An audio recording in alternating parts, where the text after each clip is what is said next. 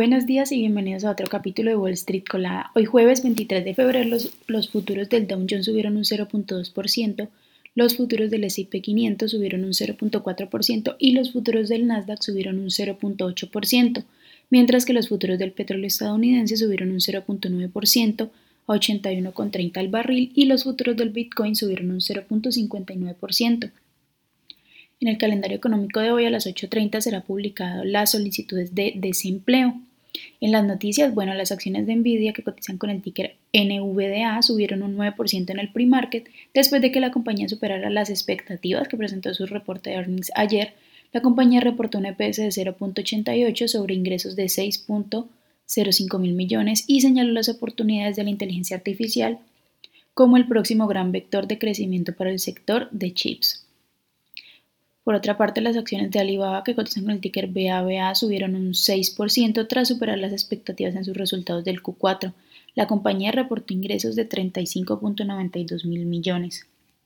En otras noticias, Elon Musk anunció eh, que, que Tesla regresará a Palo Alto en su nueva sede de ingeniería y el gobernador de California, Gavin Newsom, añadió que California está dispuesta a seguir siendo un centro de fabricación clave en el mundo. Las acciones de Lucid, que cotiza con el ticker LCID, bajaron un 14% en el pre-market tras no alcanzar las expectativas del Q4. La compañía declaró que el año pasado solo fabricó 7.000 unidades de su Air Luxury Sedan debido a los problemas con la producción. Además de esto, Bank of America rebajó la calificación sobre la acción, citando preocupaciones por la demanda a corto plazo.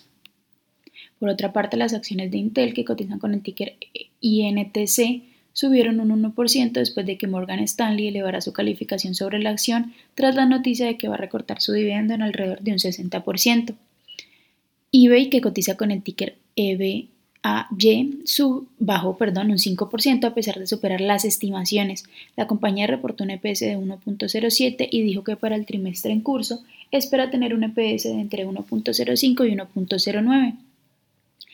Por otra parte, bueno, las acciones que tenemos hoy con predicción bullish son Terran Orbital, que cotiza con el ticker LLAP, que ha subido más de un 82%.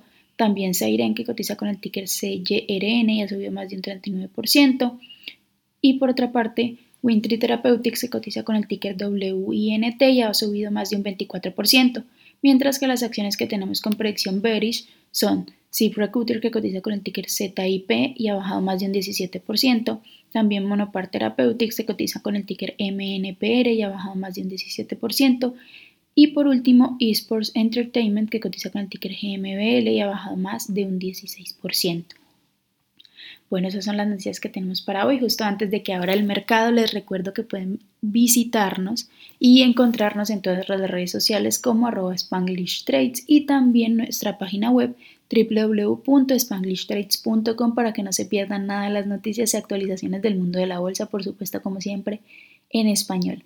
Gracias por acompañarnos y escucharnos. Los esperamos mañana en otro capítulo de Wall Street Colada.